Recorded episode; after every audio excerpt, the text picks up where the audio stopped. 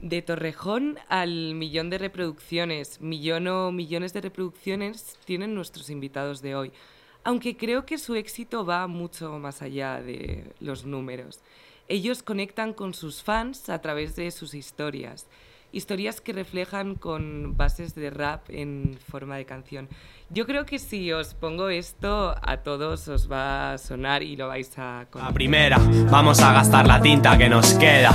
Reírte de la vida aunque duela, hacer locuras, matar los problemas, todo lo que hemos vivido y todo lo que nos queda. Estamos aquí ahora, lo demás que más te da. Hoy vamos a reírnos seguro con ellos y también a conocerles un poco más vamos a conocer más sobre la historia de los raperos Ocer y Rade. Ahora mismo os los presento. Ecotalks, un podcast de Eco Magazine y el Instituto de Radiotelevisión Española, presentado por Berenice Lobatón. Ocer y Rade, bienvenidos. Muchas gracias. que estábamos hablando antes, haciendo votaciones con el equipo, digo, a ver si saben decirme quién es Ocer y quién es Rade. ¿Quién es quién? Alguno lo sabe por ahí. ¿Tú qué, tú qué crees? Lucas, ¿tú qué crees? ¿Cuál crees que es cuál? Yo creo que Ocer es el de la izquierda y Rade el de la Ah, amigo, tiene Sí, intuición, tiene buena intuición. Sí, lo he adivinado. Que os suelen confundir o... Todo el No, suelen rato. preguntar. Sí, ¿quién sí. es quién? A mí muchas veces me llaman Ocer. De hecho, una vez, yo antes jugaba mucho al Fortnite y un colega que además le conozco, no es muy colega porque si me, o sea, me llamaba todo el rato Ocer, ¿sabes? Claro, entonces dices Pero, ahí... pero ahí como no más de un año jugando al Fortnite y siempre me llamaba Ocer y yo ya ni le corregía. Tú ya decías, ya está. Y además es vuestro nombre artístico. Pero en realidad os llamáis... Rodrigo, Javier. Y eso sí que no lo sabe prácticamente nadie. Bueno. De, o sea, de vuestros amigos, evidentemente. en algunos temas no los soltamos, que nos Sí. llamamos así. Eh, bueno, sois Ocer y Rade, por supuesto, pero Rade te acabas de estrenar con un tema nuevo que se llama Rodri, precisamente. Vamos a escuchar un trocito de, de la canción y ahora empezamos con, con la entrevista. Buena, tengo mil colegas, cinco amigos y un hermano de otra sangre. Al salir de la escuela hablábamos todas las tardes. Éramos dos locos, teníamos huevos y hambre. Amábamos el rap y eso nos hizo inseparables. Prometimos ganar. Bueno, está claro que, que hablas de Javi, ¿no? está clarísimo. 100%. Que os conocéis desde el colegio. ¿Cómo, Sí. ¿Cómo os conocisteis? ¿Con cuántos años? ¿Cómo conectáis? ¿Cómo empezáis a ser amigos? Pues como tú bien dices, o sea, coincidimos en el cole y yo creo que estábamos destinados porque eh, nuestro primer año en ese colegio fue para nosotros el primer año, ¿sabes? Entramos el mismo año en ese cole y coincidimos un año, pero no, mm, no conseguimos interactuar, pero por el destino, cuando eh, ya más adelante eh, nos conocimos y desde el primer momento eh, conectamos con la música, ¿sabes? Desde el primer día que, que nos conocimos, eh, rap, rap. Y, no, y me acuerdo que es que solo hablábamos de eso. Qué fuerte, o sea, ya desde el primer momento coincidíais en que os encantaba el rap. 100%. ¿Por Fue en un botellón. Sí, mira, es que eso une, eso une. ¿eh? Ya ves. Seguro que había ahí unas copitas. un tal. 100%. ¿Y teníais, por ejemplo, los mismos gustos musicales en ese momento? ¿A quién escuchabais? ¿Quién os unió? 100%. ¿Qué artista unió? Eh, a y Rade le unieron y Rade. O sea, no fue... Era porque a mí me gustaba mucho cómo lo hacía él, a él cómo lo hacía yo. Y en verdad es que fue el feeling. O sea, realmente empezamos a hablar de música, pero no de artistas en concreto y tal. Y ya, mm, como hubo ese feeling, eh, empezamos a hablar todos los días. O sea, fue re- algo, realmente algo mágico. No es por nada, pero es verdad, ¿sabes? O sea, nunca había tenido yo algo así con nadie de decir, tú es que mm, no le conozco de nada y al otro día yo ya le estaba contando mis penas con mi ex, ¿sabes lo que te quiero Qué decir? fuerte. Yo igual, yo recuerdo que esa era la época del 20, de hablar con él y, y cómo, cómo- de decir, che, este chaval, lo que me transmitía solamente y después de hablar con, haber hablado con él carne, carne. Sí, Pero mm, tengo ese recuerdo del 20, ¿sabes? De al día Qué siguiente fuerte. hablar con él y decir, "Pf, lo que me transmite, ¿sabes? Qué fuerte. O sea, que todo empieza por una amistad y además de esa amistad, ¿cuándo es la primera vez que Ocer y Rade se meten en un estudio? Uf, buena pregunta. O sea, pasa mucho tiempo No, de... no pasó mucho. Unos meses, ponle dos, tres, a lo mejor 15 días, 20. Yo creo que más de tres no pasaron, porque porque eh, además me acuerdo que mi bro estaba queriendo grabar en algún lado y yo justo tenía otro colega que tenía el estudio en la casa y me acuerdo que mi bro me decía, pero vamos para allá a grabar tal. Y digo, yo hablo con él y seguro que sí. Y así fue. Qué fuerte. ¿Y cuál es la primera canción que, que grabasteis? ¿Fue, o sea, literalmente la primera que grabasteis ya la sacasteis No, o cómo fue el proceso? Se llama, la primera se llama Glamour. Y está muy guapa, la verdad que ahí mi bro se Ah, lucía mazo. Sí. Sí, a mí aún me quedaban unas horas para pulir las cositas, pero ahí ya mi bro apuntaba a buenas maneras, la verdad. y fuerte. la pena es que no tengo esa canción para escucharla, si no me fliparía. O sea, la habéis perdido completamente. Yo ahora la busco y no puedo escuchar No, Glamour. ni de coña, esa ni de coña. Buah, Yo qué recuerdo fuerte. algo de Caro, de Glamour, que empezaba con algo de no sé qué, Mon Amour. Sí. Ahí metiéndole franchu. Ostras, luego ahí ha llegado Zoilo y o sea, lo que la escuchaste y dijiste enojo. A lo mejor tiene él el tema en secreto y no ¿Te lo imaginas? sácalo, sácalo. qué fuerte, qué fuerte, madre Sí, pero es verdad, fue ahí en casa del Saul, un chaval de, de Torrejón donde grabamos nuestros primeros temas. Y, uno, y de hecho subimos eh, uno de ellos con él. Qué fuerte. Y luego ya, par- luego ya hicimos el, el que fue eh, sí, como, el primero nuestro. Como ¿sabes? el definitivo. Y, mm, y, de, y de esos socios, porque, ah, por ejemplo, ¿a qué año nos estamos remontando más o menos esto? Me estás haciendo tirar de memoria, ¿eh? Sí, pero por Eh, mucho, porque... Yo creo que como 2010, 2011. Qué fuerte, 2011. qué fuerte. 2000 sí, hay uno que es de 2010, de a, de a finales, me acuerdo, el de Hood Boys. Qué fuerte. 2010. Y, y ya el primero que fue nuestro, nuestro, eh, me acuerdo que en la intro lo decimos, Ocer y Rade, 2011. Qué fuerte, 2011, madre mía. Y si no, se llamaba ese. Qué fuerte. Yo he escuchado una entrevista vuestra que en 2013 Flipas. decíais Dios. que estabais, ahora hablamos un poco de, de Torrejón, de que es de donde venís, pero en esta entrevista decís que estabais empezando a conseguir que no solo porque es verdad que desde el principio como que vosotros tuvisteis muy buena acogida en vuestro barrio y sí que pues vuestro entorno se escuchaba, pero en 2013 empezáis como a expandiros un poco, pero ¿cuál es el momento de- del boom? Porque al final sin recursos y sin nada, ¿cómo se expande vuestra, vuestra música, no? También es verdad que nosotros dimos como, como un cambio, o sea, aparte de... acabamos de sacar una maqueta, que es lo que llevábamos trabajando, de 13 temas, ahí en Torrejón.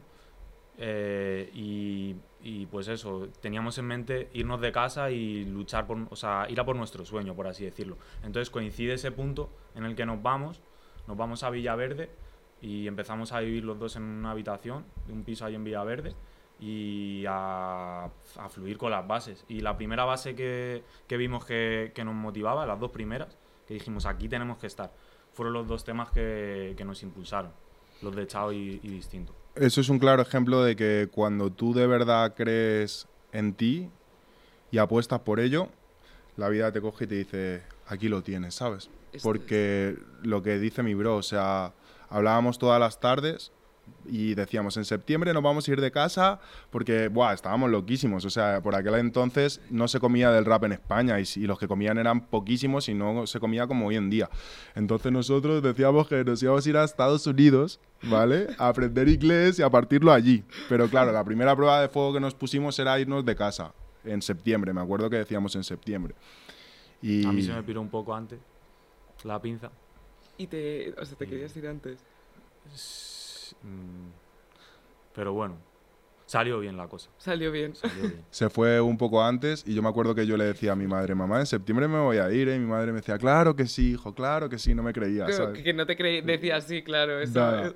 Y de repente llegó septiembre, me acuerdo que mi bro ya se había ido y yo ya estaba ahí con la presión de decir, tengo que hacerlo, tengo que hacerlo, ¿sabes? No, no me acababa de tirar para adelante, también porque eh, mi madre estaba mala en esa época y iba a ser un palo duro, ¿sabes lo que te quiero decir? Y yo me acuerdo que eh, salí de- del instituto, que había suspendido, creo que me habían quedado tres y no había recuperado ninguna, y el caso es que tenía que repetir el año. Y yo me acuerdo que fui a casa y me di cuenta de que ese era el momento, ¿sabes? Y yo estaba llorando mazo y me acuerdo que le dije a, mamá- a mi madre, mamá, me voy de casa. Y se puso a llorar que flipas y, y luego recapacitó y me dijo, a mí me da igual eh, lo que tú hagas, pero quiero que seas feliz y que des todo para ser el mejor en eso. Qué fuerte. Y nos fuimos de casa, vivimos en Villaverde, eh, se unieron las cosas para que tuviéramos un techo y, y pudiéramos, y lo que dice mi hermano, conseguimos un instrumental, la sacamos Y eso fue el boom, ¿sabes? O sea, a partir de ahí fue una bola de nieve que empezó a rodar y se empezó a hacer más grande. Eh, la canción que más visitas tenía nuestra se llamaba Y si no, que hoy en día tiene como un millón, pero en esa época tenía 11.000 visitas en un año. Pues la siguiente que sacamos, que es la que te digo, que la que te decimos que escribimos en Villaverde, se llama Chao y había conseguido las 11.000 visitas que si no hizo en un año, en 11 días. Qué fuerte. Madre mía. Nosotros flipando. Claro, estabais flipando. Ya ves, estábamos gozando la vida. Qué fuerte. Pero llega un momento, yo creo que cuando ya alcanzas como cierto número, Ajá. es muy complicado tener los pies en el suelo, ¿no? O sea, vosotros habéis tenido muchas veces, me imagino, que mirar hacia atrás y deciros entre vosotros, oye, tío, acuérdate de cuando empezábamos, porque al final verte, por ejemplo, en un estadio es que lle- llenáis estadios, o sea, es que yo he visto vídeos vuestros y he alucinado. Es verdad que no he tenido la suerte de veros en directo, que me hubiese encantado. Bueno, estás invitada. Ahora Para me contáis, ahora me Madrid. contáis dónde, dónde vais a hacer los próximos concis, pero es verdad que los llenáis, o sea, ¿qué coño se siente cuando ves un escenario y ves a tanta gente Pues gritando lo que tú has como cuando nos ¿no? visualizábamos de niños ahí en el espejo escuchando música. Qué fuerte. De decir, "Pff, qué pasada. ¿Y cómo mantenéis los pies en el suelo? ¿Algún, ¿Ha habido algún momento Pues de decir... ¿Ha habido algún momento de decir, hostia, a ver si se Hmm. me va a pirar? Yo, yo reconozco que he tenido épocas de ser un niñato que flipas. A mí mm, esto ha sido a la vez que un viaje musical, también un viaje hacia mí mismo, hacia adentro, introspectivo. Porque al igual que he sido, con perdón, bueno, un, una- un bobo, para no decir una palabra, eh, de yo, eh, eh, la vida también lo que decimos siempre, al igual que tú, en lo que tú siembres, la vida te da. O sea, que si tú siembras eh, cosas bonitas, te va a dar cosas bonitas. Y si tú siembras cosas malas, pues te va a meter guantazos. Y a mí me ha metido guantazos. Y la verdad que estoy súper agradecido por esos guantazos porque es lo que te enseña el camino, ¿sabes? A, a evolucionar como persona. También son cosas que, que lo que es tal cual lo has dicho tú, porque, o sea, no estarían despiertas si no pasa algo tan grande como esto que te lo despiertas, ¿sabes? Claro. Al fin y al cabo es como, el- como los que dicen que, que el dinero no cambia a las personas. A ver, no es que te cambia, es que te saca lo que tú llevas adentro. Claro. ¿Sabes? O sea, si tú eres una persona humilde, cuando tengas dinero vas a ser muchísimo más humilde. Y si eres una mala persona, cuando tengas dinero vas a ser mucho más mala persona. Entonces, yo reconozco que he tenido momentos muy malos, pero bueno, también los agradezco porque me ha hecho crecer que flipas. Luego eso también se ve muy reflejado en, en vuestras canciones, ¿no? Porque ahora que me estáis eh, que me estás contando esto, Rodri, como que me viene a la cabeza, por ejemplo, una frase de una canción vuestra que dice que no he nacido fuerte, me ha hecho fuerte lo que me ha pasado, ¿no? Al final hay un punto en el rap que y vosotros yo siento como que contáis historias al final en vuestras canciones, ¿no? Sí, total. Historias personales, además. que Es como muy la esencia de Ocer y Rade, contar... Ahí al fin y al cabo está escrita nuestra vida, desde que nos conocimos pues eh, pasamos por todos los pasos, pasamos porque nos vamos de casa, luego que de repente nos está yendo bien en la música, de repente mi hermano es padre, a mí se me muere mi mamá, eh, es un recordatorio de nuestra vida. Yo creo que eso también es lo que nos, nos marca, o sea, nuestra esencia y nos diferencia un poco de los demás. Y eso es, yo creo que, que vuestros fans y la gente os lo agradece, ¿no? Porque me imagino que recibiréis un montón de mensajes de personas que se sienten súper identificadas con vuestras historias o... ¿No? Constantemente. Sí, ¿no? Y eso yo creo que es un- como un alimento para seguir haciéndolo, ¿sabes? Como la gasolina que nos hace falta pa- para seguir abriéndote, porque muchas veces empiezas haciendo esto por, pues, para ti, para un desahogo personal, lo escuchan tus amigos, tu gente, tu gente más cercana, pero como tú bien dices, damos un, un salto y, y de repente nos está escuchando mucha gente y te das cuenta de que lo que tú estás mostrando de ti es público, lo conocen otras personas, ¿sabes? Entonces, eh, la parte de que de eso se saque algo bueno y, y ayude a personas a, a levantarse cuando es algo tuyo, ¿sabes? Pues es lo Es que no hay- máximo, ya, es que es lo es que máximo, no es hay- que es el es que- premio, es, sí, el- literal. es la recompensa. Es que no, vamos, yo creo que hay pocas cosas que se puedan comparar si tu trabajo sirve tanto, ¿no? O sea, es que es, es muy fuerte. ¿Y vosotros os imagináis qué hubiese pasado si no os hubieseis dedicado a la música? ¿Qué hubieseis hecho? Uf, Es que eh, lo tuvisteis muy claro desde el principio, ¿eh? o sea, yo desde pequeño siempre decía que el mundo me lo iba a comer, ¿sabes? O sea, yo además manifestaba ya que eso era un- una cosa que le encantaba decir a mi madre y hoy en día lo recuerda mi hermana también, que yo iba diciendo, mamá, es que yo soy famoso, mira cómo me ve la gente, no sé qué, ¿sabes? Entonces yo eh, en principio quería ser futbolista, ¿vale? Eh, luego pasé a ser cantante. Si no hubiese sido, o sea, yo al igual pienso que cuando tú estás destinado a algo, no hay otra cosa, es eso. Entonces se me hace muy difícil ponerme en, en otra situación, ¿sabes? Porque yo sé que eh, lo que está ocurriendo y lo, y lo que ha ocurrido es lo que tiene que ocurrir. Si no hubiese sido cantante, pues me gustaría pensar que hubiese sido astronauta, por ejemplo. me encantaría. ¿Y tú? Mm, yo, por ejemplo, eh, cuando nos fuimos de casa estaba... Empezar, o sea, empecé la universidad. Lo que pasa es que yo, por ejemplo, tenía pensado, pues eso, como dice mi bro, lo que fuera a dar el máximo, ¿sabes? Pues Mm. cuando estaba estudiando yo quería lo máximo. Entonces llegó un punto en el que dije, vale, mm, o, te- o das el máximo en esto y para conseguir la nota que te piden selectiva o lo que sea, o te vas a por tu sueño, ¿sabes? Entonces tuve que, que dejar eso un poco de lado Claro. y... Pero bueno, empecé psicología, ¿sabes? Ah, qué fuerte. Y también recuerdo que esa era la época en la que, como dice Rodri, eh, teníamos en mente que después de irnos de casa nos íbamos a ir para States y yo quería aprender inglés y me metí en- justo en la carrera que, que se podía estudiar en inglés para aprender, Para y, aprender. y ir para States ahí con la skill. Qué guay. Y yo con el Duolingo. Qué fuerte.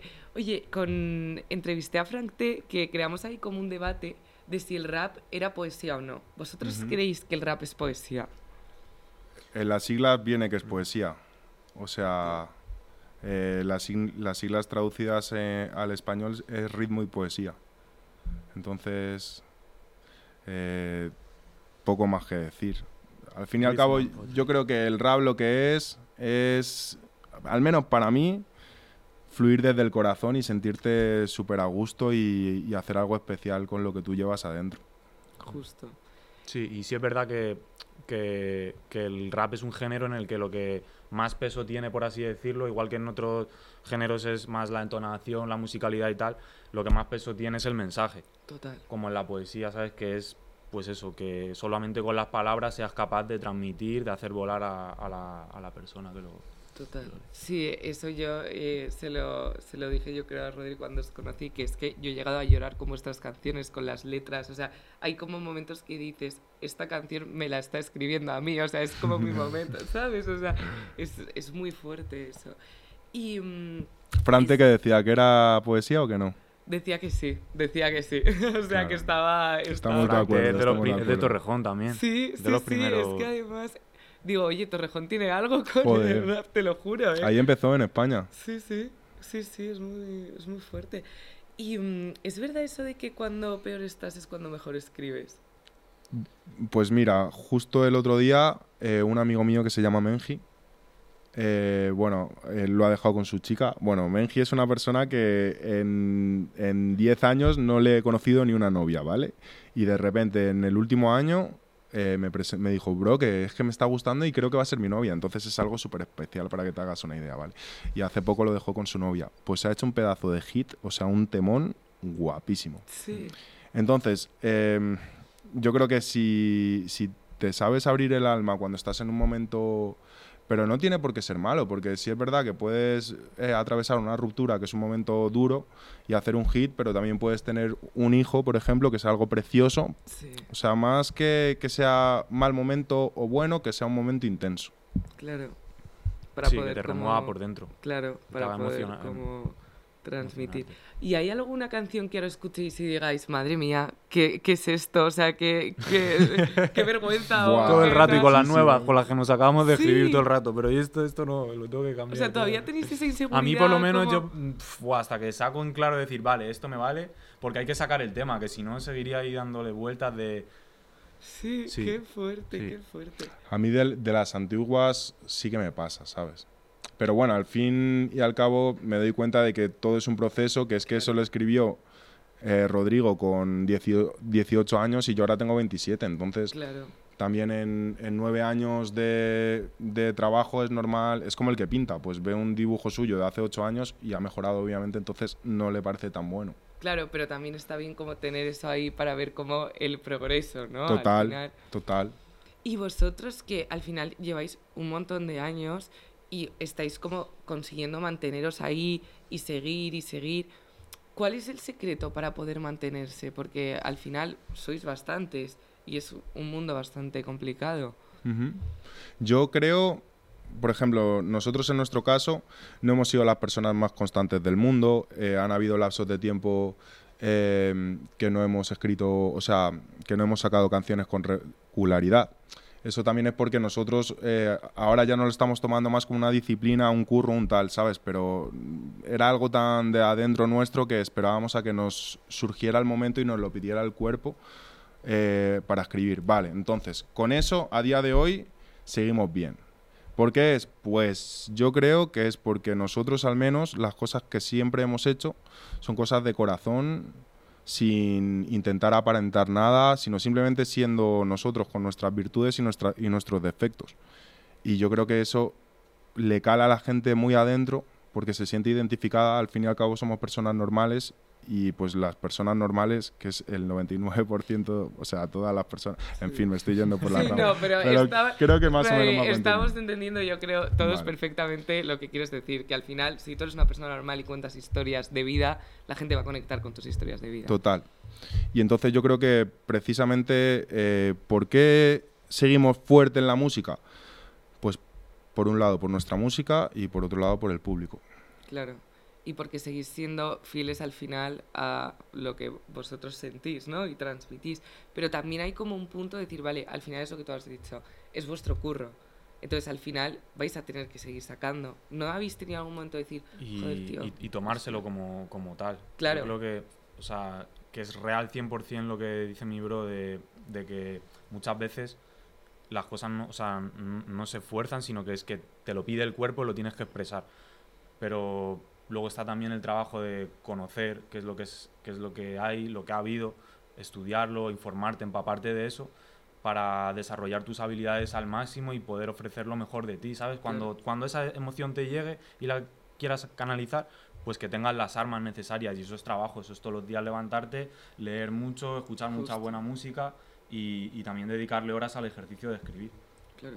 Y en tema business, por ejemplo, vosotros no estáis en ninguna discográfica. No. ¿Cómo, cómo os gestionáis? ¿Cómo lo hacéis? ¿Os autoproducís? O... Pues, a ver, lo que es el, el manager nuestros ahora mismo, eh, tenemos por un lado a Magno, que es otro artista que es un fiera, desde aquí si lo oyes te queremos mucho, y, y la otra es mi piba, Marta. ¡Qué fuerte! Sí. valido para los dos. Fue Literal, para, para los dos ya. Eh, porque, bueno, eh, esto es una, un trabajo en el que el, quien te lleve el management es una pieza clave, ¿sabes lo que te quiero decir? Entonces es súper importante que quien esté allí confíe en ti, sepa que tú si, si quieres te puedes comer el mundo y aparte de eso tiene que querer de corazón que tú te comas el mundo.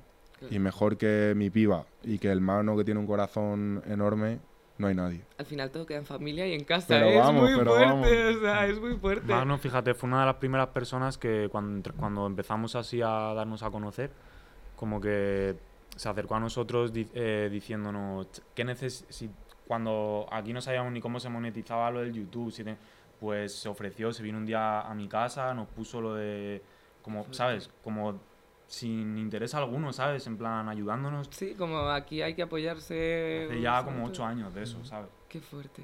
Madre mía. Además es que en esos momentos no existía, o sea, porque por ejemplo ahora tienes TikTok y plataformas que de repente pues eh, estás todo el rato creando contenidos y de repente uno se te viraliza y tu canción va como mm, de repente hace el boom. En, en esos momentos como vuestro primer boom. ¿a través de qué plataforma es o cómo es ese momento de... En nuestro boom, YouTube y Twitter eran las dos ¿Twitter? reinas. Sí, Twitter. De hecho, en Twitter estamos todo fuertes porque ahí teníamos eh, la norma de, de poner como tres frases todos los días. Qué fuerte. No, es que además lo de las frases, eso sí, vosotros que tenéis frases tan potentes, como de repente una frase era como vuestro TikTok, ¿no? Total, De- sí, del sí, sí, momento. Parece era que estamos TikTok de- hablando como de la prehistoria. el TikTok de la época era Twitter con las frases. Poco después llegó el Instagram, poco después. Qué fuerte, macho. Y, por ejemplo, si, si yo os digo, ¿cuál es como vuestra canción más significativa o la que más os llega o la que más os gusta? Podríais elegir una. Es que mira, el otro día me preguntó el tío de, de Michael, de mi hijo, ¿sonrío, eterno o aprendí? Y le dije, es como si, si me preguntas, ¿tu madre, tu padre o tu hermano? Es tal cual, ¿sabes? Porque cada una es un trozo nuestro, ¿sabes? Flipa. En cada uno, y igual que te he dicho lo de un familiar, pues eso, en, en muchas canciones hablamos de familiares nuestros, Sí. una en esta, ¿sabes? Entonces, elegir es muy complicado. Lo bonito es que todo en conjunto somos nosotros. Claro. Y qué bonito además, por ejemplo, tener como esa joyita para enseñársela a tu hijo, decir, esto Ah. te lo he escrito a ti. Tu hijo como no se emociona muchísimo. Se ríe. Sí, papá. ¿qué es esto? Y, buah, hay una, por ejemplo, una que, que digo al final, eh, nunca, nunca dejaré de proteger el nido. Pues es como dice, la del nido, la del nido, La me del gusta la nido. del nido, ¿sabes? Qué como pf, esas cosas, pf, lo que te digo, es el re- es como, buah, merece la pena todo por esto, Sí. ¿sabes? Qué fuerte.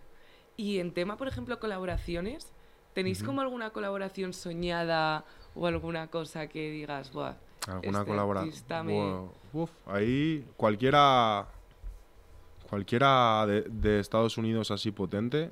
Por ejemplo, un Drake me mola. Pero tampoco es que duerma diciendo, guau, me voy a hacer una colaboración con Drake, ¿sabes? hmm, Yo O creo que nos tenemos que poner la pila para eh, darle pronto y hacernos un tema con, Bob- con Bob Dylan, que sigue, que sigue vivo. Y va a venir a Madrid dentro de poco. Me ha llegado que viene dentro de poco, ¿eh? Sí, porque con Mozart y Michael Jackson ya está Ya. un poco tarde. Pero, pero o sea, os molaría alguien como internacional.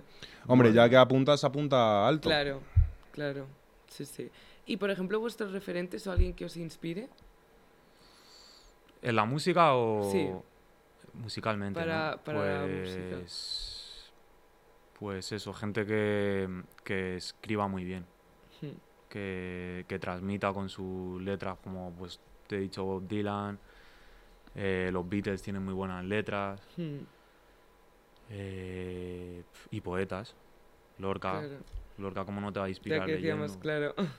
Lo que decíamos. A mí cualquier persona que se haya dedicado a esto, ya sea nacional o internacional, y haya logrado cosas grandes, eso para mí es una inspiración y un referente. Cualquier persona que, que esté por encima de mí, que haya llegado más lejos, una referencia. Total. Es que al final yo creo que el éxito es como súper relativo. Al final, si tú estás consiguiendo conectar con... Es que da igual, aunque sean cinco personas, tío, pero que estás como llegando a ellas, ya, ya es un éxito, ¿sabes? Total. Mm. Totalmente. Bueno, os quiero pedir, que lo hablaba antes con Javi, que me cantéis algo. No sé el qué, pero eh, decidme una... A ver, yo tengo muchas canciones favoritas vuestras, distinto, aprendí... Alguna que, que os apetezca, un trocito de... Aquí la de que elige es algo. la que invita. Venga, pues, y si os pido que me hagáis como un mix de Aprendí Sonrío, por ejemplo. Uf, eso está complicado porque, o sea, que fusionemos o que cantemos las dos por separado. Cantáis las dos por separado, Vale. de repente me, me cantáis un trocito de una y otro de otra. Mm, vale. A ver, es que nosotros cuando nos arrancamos es difícil parar. Yo no os voy, yo os dejo, luego esto se edita, no se edita, Vale, yo os vale, dejo perfecto. a, a lo que queráis. Vale, pues Vale, nada. Empezamos sonriendo. Venga, empezáis sonriendo. Así, Me cuesta pedalear contigo en el manillar. Venga, va, un poco más, no te pares que nos En pillan. verdad me flipa esta adrenalina. Mi hermano, no es la primera ni será la última. ¿Cuántas historias hemos vivido en bike? Bike. Todo loco, sin freno, rulando por ahí. Todo el dinero se, Se nos, nos iba en en Price y si ahorrábamos era para Pa' zapatillas zapatillas Nike. Bajábamos. Si no había ningún plan, pues, Pues la liábamos. Si no nos dejaban entrar a un sitio, nos, Nos colábamos. colábamos. Si flaqueábamos, nosotros, Nosotros nos gritábamos, ¡vamos! "Vamos". Si no había pasta para ropa, la robábamos. ¿Recuerdan? Nos creíamos los reyes de, la, calle. Todos grillados, todos niños, sin, miedo a nadie. Jugábamos a saltarnos las leyes como, Como vallas. vallas. A ver quién de todos nosotros le echaba más polla. Voy a dejar de mirar hacia atrás que nos caemos. Mejor que recordar, miro adelante y pedaleo. La vida son dos frases y ya hemos escrito la primera. Vamos a gastar la tinta que nos queda. Reírte de la vida aunque, Aunque duela. duela. Hacer locuras, matar los problemas, todo lo que hemos vivido y todo lo que nos queda. Estamos aquí ahora, lo demás que más te da. Reírte de la vida aunque duela. Hacer locuras, matar los problemas, salir ahí fuera para rular, beber con los colegas. Eh, eh, no parar de hacer lo que te llena. No sé qué ha pasado, ha cambiado todo tanto, hermano. Ayúdame a parar el tiempo porque va todo rápido. La vida es una cuenta atrás que se va si la dejas, pero, Pero hoy no. Hoy sí solo recuerdos nostálgicos. El partido en el recreo, los fines castigados, tonterías, pero bro, lo echo de menos. Eh, Las noches to jamao, los cubatas to cargaos. Mira qué canalla, primo, nunca, Nunca fuimos, fuimos buenos. buenos. Parece que fue ayer cuando la conocí. Iba preciosa con sus Air Force y, su sudadera gris. El rad enamorado, primo, ¿quién le iba a decir? La vida da más vueltas que la rueda de De esta esta bici. bici. Aún recuerdo lo que me decía mamá cuando era era más más nene. nene. Que sonrisa y qué cara de pillo tienes. Que no te digan que no puedes, peque. Que tu vida es solo tuya y puedes hacer lo que quieres. Ole, de verdad. Muchísimas gracias. ¿Dónde os podemos ver en directo próximamente? Uf, eh, si me das medio segundo que saque el móvil, Claro que, lo sí. tenía apuntado. De pronto mañana estamos en Valladolid. Sí, Sí. mañana, bueno, esto Bueno, ya de cuando... pronto. eh, hace tres días entonces, ¿no? Justo, Sale el domingo, justo, hace- habréis hace estado en, Hemos en estado- y lo hemos reventado, ¿eh? Qué fuerte. ¿Lo habéis? La gente, guau, flipando, querían volver. A ver, este es un mensaje que me mandó Magno, dice. Voy a leerlo, ¿vale? Este 2023 se han planificado conciertos en 14 ciudades y todas sold out. Oye, enhorabuena, chicos. Gracias. ¿Qué pasa? Aún las que aún las que aún quedan por hacer ya está todo vendido. Murcia es la única que aún queda alguna entrada, pero que se den prisa. Por, dela- Daos prisa, Murcia. por delante vienen Valladolid, Valencia, Huesca, La Rioja, Murcia. Esas son las más próximas. Y que vamos para arriba. Qué fuerte. Oye, y por ejemplo, cuando, cuando fue todo lo del COVID y tal, ¿vosotros cómo lo vivisteis? Porque ya no vivíais juntos, por supuesto. Y Fatal. fue, y fue un momento como de inspiración o todo lo contrario. Fue un momento de inspiración y, y complicado. Yo, a mí personalmente, justo fue cuando me separé de, de la mamá de mi hijo Mm, y fue como de, de estar de estar con él todos los días a estar encerrado en, en- encerrado dos meses, ¿sabes? Sin verle y, y pues todo lo que se generó conforme a eso, tú sabes lo de la pandemia y todo, ¿no? Sí, sí, sí. Pero a la vez fue muy, muy, muy inspirativo porque recuerdo que ha sido una de las épocas de decir, venga, eh, solo puedo coger y aprovechar este tiempo, ¿sabes? Estoy en casa escribir. encerrado, pues a escribir y hay muchas cosas que tengo que lo mismo no he sacado que, o que no están acabadas, pero ha- hay mucho trabajo. ¿Tú, Rodri, qué ibas a Yo eh, tuve la suerte de que tengo un amigo que se llama Seron que curraba en el aeropuerto por aquel entonces y hubo un caso de positivo en su curro, ¿vale? Pero era cuando no se sabía nada del virus, que pues tenías un miedo que flipas. Y sus padres pues son un poco mayores como los míos Mm. Y, y no, y no le dejaron entrar en casa.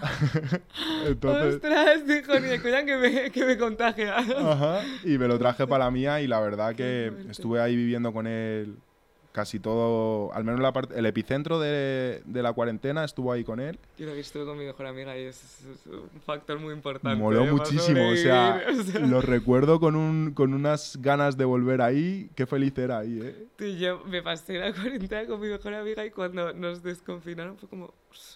Ahora, que, ¿Por qué? ahora tenemos que volver como a la vida Yo, real. yo te digo también que la parte buena fue que llevaba un montón de tiempo, pues lo típico, echaba muchísimo de menos a mis padres y fue como la oportunidad de, de volver a ser niño otra vez, volver a estar con ellos viviendo y, Claro, y tener su apoyo cerca en esos momentos, ¿sabes? Que claro. pues guapo. Y el de mi bro, mi bro, recuerdo que esa época, Sí. todos los días por la mañana, me escribía, ¿cómo estás, hermano? Todos los, todos los días en la pandemia. Qué todos. fuerte, qué fuerte. Y ahí, o sea, además de, de eso, me imagino que, que ahí compusisteis alguna cosilla o algún... Fue como un momento de... La verdad Sí. que sí. Ahí hubo bastante intensivo. No todo como el, o sea, no todo el que habría podido ser, porque ahora en verdad llevamos unos meses de bastante más intensivo, pero no estuvo mal, o sea, para la media que escribíamos en aquel entonces se puede decir que fue un intensivo. ¿Y creéis que el rap en España tiene como su espacio? O sea, que, que os, os hacen caso, que está bien visto, que está bien valorado, sentís valorados. 100%. O sea, hoy en día, buah, ha cambiado un montón la cosa. Cuando yo era pequeño, casi nadie escuchaba rap y eso que nosotros venimos de Torrejón, que pues ahí el rap es cultura, ¿sabes? Desde, porque en Torrejón está la base aérea eh, militar, que en su época era de, de los yankees, entonces ahí empe- se empezó a cocinar el rap antes que en ningún sitio de España. O sea que ahí está bien considerado si lo comparas con otros sitios de España. Pero cuando yo era pequeño, cuando empecé a escuchar rap, estaba mal visto, ¿sabes? O sea, yo me acuerdo que mi padre me cogía y me decía, ¿qué haces con esa gorra? ¿Qué haces? ¿Ya estás escuchando esa música? No sé qué, no sé qué, no sé cuántos. Entonces, lo bueno es que ha cambiado un montón y ahora es como la música popular, como la que más se escucha. Justo. ¿Y la improvisación os gusta? Buah, me flipa. Sí, sí, sí. En cuarentena hubo bastante intensivo de improvisación Sí, con de el Seror ahí al lado. Buah, a mí me parece súper complicado eso. Además es una cosa que, bueno, supongo que como la escritura realmente y como casi todo en la vida, eh, si no le das una constancia y no lo practicas, de repente te pones a hacerlo y dices, madre mía, pero si yo era bueno, ¿sabes? Justo, que esto también, o sea, por ejemplo, en temas de improvisación también se entrena. Me Claro. imagino. Claro, al fin y al cabo, o sea, sí. Y luego encima te sirve para escribir, porque al fin y al cabo lo que estás haciendo es rapear, ¿sabes? Claro. Qué fuerte. Pues eh, yo quería terminar con un consejo, ya que os tengo aquí, para todos esos artistas que sueñan con hacerse un hueco en el mundo del rap o poder llegar a sacar canciones o poder llegar a conectar con un público, que le dieseis un consejo vosotros de, de pues eso, de que no pierdan la esperanza. ¿no? No perdáis la esperanza. Yo diría que, que le metan ahí constancia, fe, ganas, que se rodeen de personas que lo quieran ver arriba y crecer, que sepan bien a quién enseñarles sus obras, porque muchas veces una opinión te puede coger y frenar y a lo mejor es simplemente su opinión y estaba bien la cosa. Y, y le quieres decir tú también Eso alguna que- mientras pienso, bro. Que mm, muchas veces cuesta mm, eh, expresarse cuando sabes que algo es para mostrarlo fuera, ¿no? Pues esto es un consejo que me tengo que aplicar yo el primero. eh, no pensar, escribir para uno mismo. Nosotros, nuestro primer trabajo se llama Aliviándome y para eso, así empezamos, aliviándonos. Que sea para, para que tú disfrutes con ello, que tú seas tú mismo y cuando, y cuando lo leas te sirva para decir, vale, esto es lo que tenía dentro que quería sacar, que seas tu propio psicólogo, que te comprendas, que te conozcas y luego ya lo que venga, bienvenido sea. Qué importante, además, es, es eso, ¿no? Que a veces es como que estamos que estamos todo el día pues eh, de un lado para otro y como no paramos como a escucharnos a nosotros, ¿no? Buah, 100%. A lo mejor vosotros que sí que, pues eso, escribís canciones, sí que al final es como un poco una terapia, ¿no? De, Joder. de, instro- de introspección, de decir, pues yo creo que todos deberíamos de Con- pararnos Con sí, picos... jodidos, ya. De- y además yo creo que hay mucha gente que no empieza a hacer eso por miedo A, Es que- a a verse por dentro, a conocerse, Es ¿no? que 100%. ya ha habido muchas veces que, que no que no me he puesto a escribir, que no está bien, por decir, ala, es que tengo el recuerdo de que la última vez que he estado, es que lo he pasado, pasa ahí un rato ahí recordando y revolviéndoseme las tripas, pero al final es eso, ¿no? Es cuando lo vuelca afuera es como también liberarse de ello Claro. y, y saltar un Claro. Es como, yo creo que va como, es un proceso. Al final es como, si te acostumbras a, tienes un problema, lo sufres, lo sacas, lo exteriorizas y lo... Sí. Ya ahí, a partir de ahí, ya una vez reconociéndolo, ya puedes hacer algo al respecto. Porque si no, yo cuando veo gente que como, no, no, a mí no me afecta, a mí no me importa, digo, sí, pues en un año vas a tener una depresión tamaño. Lo reprime. Total. Y yo creo que en parte gracias a, a personas como vosotros, ¿no? Y a letras así como que también conectas con el sufrimiento y dices, sí que se puede contar una historia y sí que no pasa nada por hablar de, ¿no? Pues de una ausencia, de un problema en algún momento, ¿no? De, de la vida, que al final es importante también hablarlo, ¿no? Pues os agradezco muchísimo me a, los encantado. dos que hayáis estado aquí porque de verdad me alegro mucho de, de que hayáis llegado donde habéis llegado y sobre todo creo que el esfuerzo pues es muy importante y habéis dado aquí muchas lecciones transmitir quiero terminar preguntándoos si tenéis algún tipo de... mm, o sea, ya yo creo cuando has llegado como tan, tan alto, ¿no? Y cuando ya tienes como tu público establecido, si seguís teniendo algún tipo de ambición o si tenéis algún sueño de aquí a unos años. Para nosotros estamos empezando. Sí. O sea, es un halago que nos digas tan tan alto, pero nosotros eh, aspiramos a lo máximo desde pequeñitos. O sea, y además, de aquí a un futuro pretendéis seguir haciendo música y música y música y música. O sea, de aquí a unos años. Sí, sí, sí. Vivir o el presente, pero Sin techo. Vamos para arriba. Estamos a mitad del libro en plena trama. Pues con eso no, nos quedamos. O sea que continuará. Además, dentro de muy poquito sacáis canción. Ajá, próximamente. Próximamente. pues nada, próximamente podréis escuchar la, la nueva canción de Hacer y Rade. De momento, Rodri ha sacado una canción que se llama Rodri. Así que enhorabuena, chicos, por todo y muchísimas gracias, Gracias por a habernos ti. Me ha acompañado. encantado, súper a gusto. Gracias. Nosotros nos vemos el próximo domingo. Muchas gracias. Gracias por escucharnos. Ayúdanos a hacer más eco compartiendo este episodio. Y no te olvides de seguirnos en las redes sociales de Eco Magazine.